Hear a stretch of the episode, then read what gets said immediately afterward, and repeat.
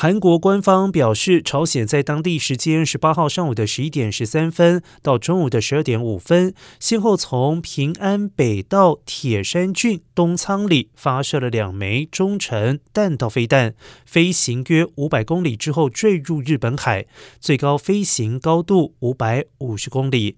然而，截至十八号，朝鲜今年已经试射弹道飞弹三十六次，巡弋飞弹三次，共计三十九次，至少共六十五枚，创下年度新高纪录。